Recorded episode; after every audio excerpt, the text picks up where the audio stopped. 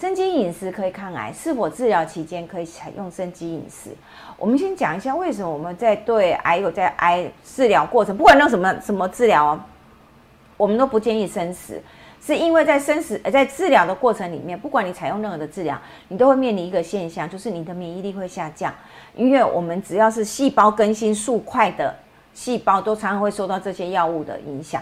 所以白血球、红血球、血小板都会出现受损，就是骨髓制造这些血球的地方会受到损伤，所以你会发觉你的免疫力可能会往下走。可是当你免疫力往下走的时候，就变成这个患者就不能暴露在危险的环境。你只要稍有一不、稍一不、哎，稍一不小心，细菌进来、病毒进来，你一旦被感染就很可怕哦。你后续的感染你就没有抵抗力去预防了。那就变成你整个治疗是要被中断的，甚至你还得花一段的时间去抵抗这个病菌，所以我们才会提醒所有治疗过程的癌友里面，我们都不建议生机饮食，因为生食第一个来源的清洗，你能不能清洗的干净？很多虫卵，我把就放在第二的细菌病毒不是我看得到的。第二个，我们为什么比较不会建议生机饮食？是因为你的生菜水果都是生的。体积很蓬松，你也刚刚哦，我讲一碗公的青菜，我说实话，你一碗公青菜，你去烫一下、炒一下，剩下多少？连一碗都不到。所以假设你是一直采用这样生机饮食，你一直以为你吃大量的蔬菜水果哦，我已经有所谓的彩虹饮食，其实是没有，因为你的量没有达到。所以基本上我们会我们会比较建议癌友们，你们还是采用熟食，因为不管你是烫的、炒的、蒸的。你这熟熟食的过程里面，它体积缩小，所以相对你只要是熟食，你相对体积可以吃很大，你的量就放大，你的营养素吸收就会放大，好不好？所以我们会比较建议，好治疗过程里面就不要采取生机饮食，全部都熟食。包括如果有人会问我说，老师，那这样子的话，我在治疗过程里面，我可不可以喝精力汤？当然可以喝啊，因为我们的金鸡汤来源是什么？蔬菜、水果、芽菜、坚果嘛，对不对？啊，蔬菜跟水果呢，我们选择是什么？蔬菜我一定要烫过，好，水果呢我一定要去皮，好，那芽菜通常我们就不会放，在这个时候我们就不会放，好，治疗过程我们就不建议放。坚果当然就是熟食，所以没有问题，好，一定是烘焙过的哦。好，好，所以在治疗过程里，我一样可以喝蔬果精力汤，但是是绝对不会遭受污染的状况来制备。所以那个壶哦，那个壶哦，那个机器哦，那个杯子哦，麻烦你们一定要清洗干净，一定要用开水烫过，一定要做好完全消毒的动作，好不好？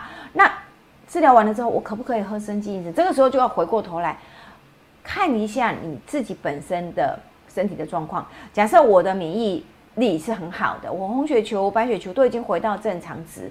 那事实上，大概治疗结束之后，其实你们就可以回到不见得生机饮食。老实说，我不是很很建议说的是都是生机饮食，因为生机饮食强调是不烫蔬菜是完全不熟食的。可是对我来讲，我会感觉你这样子反而植化素是吃不到那么多的量。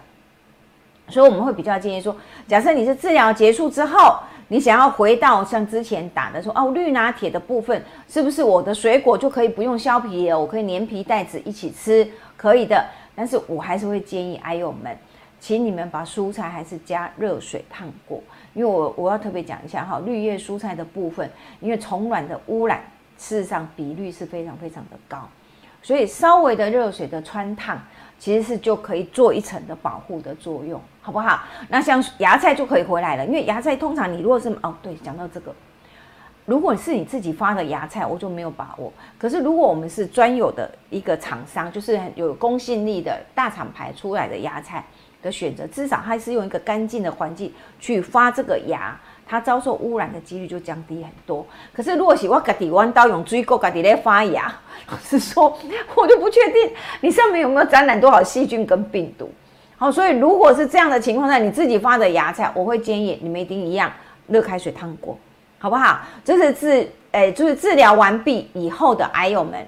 日常生活里面，你们就会可以这样子做，可以回到呃所谓的金蔬果金力汤的摄取，哈啊。但是如果你是在治疗过程里面，我要特别讲一个哦，我不建议生气饮食哦，避免生菜哦。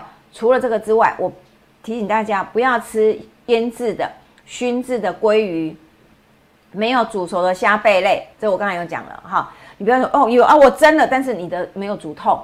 哦，虾没有熟，或者是螃蟹没有熟，这都很危险哈。还有有一些优酪乳，还有一些呃乳品是没有低温杀菌的。